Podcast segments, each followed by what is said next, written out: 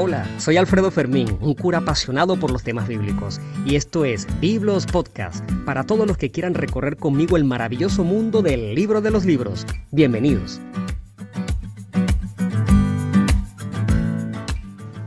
Y llegando entonces, lamentablemente, al final de nuestra meditación, de nuestra catequesis acerca de los ángeles, vamos a resumir algunas cosas y vamos a dar algunos tips para poder defendernos del mal.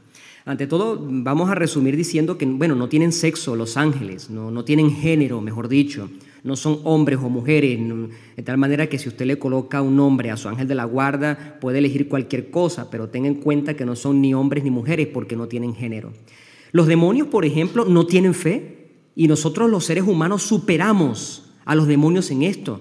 Los ángeles buenos, pues por supuesto, ven a Dios cara a cara, no necesitan de la fe. Los seres humanos necesitamos de la fe y porque no estamos viendo a Dios, la fe es como esa sana atención a, eso maravilloso que Dios nos está por ofrecer. Pero ¿en qué sentido los demonios no tienen fe? Ellos no reconocen la divinidad de Cristo.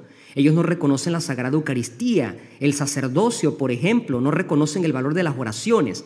Y uno dice, bueno, pero entonces, ¿por qué tientan al hombre para que evite rezar y evite acercarse a Dios?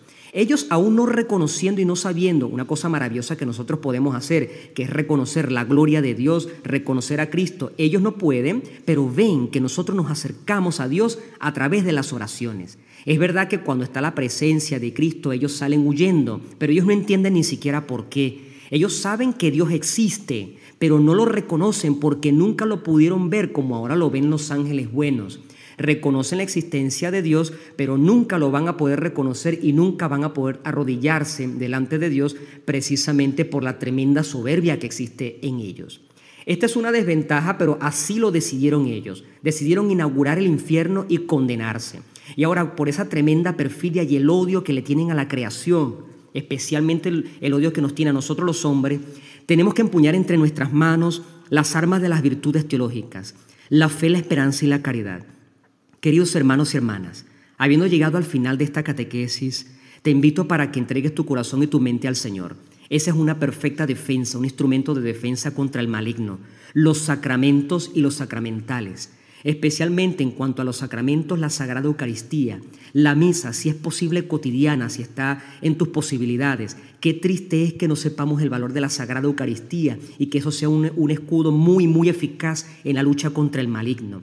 Por supuesto que la confesión, el mejor exorcismo que existe en el mundo es la confesión sacramental, porque ahí tú expones tus pecados delante de Dios y te purifica y saca el mal y lo entierra para siempre de tu vida.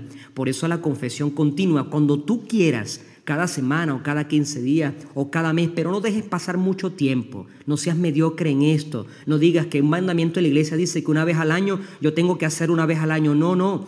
No, no, no razones de esta manera porque no te estás colocando el escudo de la fe, de la esperanza y del amor. La fe. La fe en los dogmas católicos, con la plena certeza de que los dogmas que nosotros tenemos son verdades, que nosotros decimos que son de fe, pero son verdades del mundo de la realidad. Es el demonio el que mete en la cabeza de las personas que duden acerca de la Eucaristía, que duden acerca de la intercesión de la Virgen María. Y hablando pues finalmente de la bienaventurada siempre Virgen María, la devoción del Santo Rosario, un instrumento y un escudo muy eficaz, perfecto en la lucha con el maligno. Te doy un secreto. Fíjate que, por ejemplo, nosotros los hombres podemos blasfemar, podemos hablar mal de Dios y hasta tratamos de ramera a la bienaventurada siempre Virgen María. Hay muchos que se expresan de esta manera.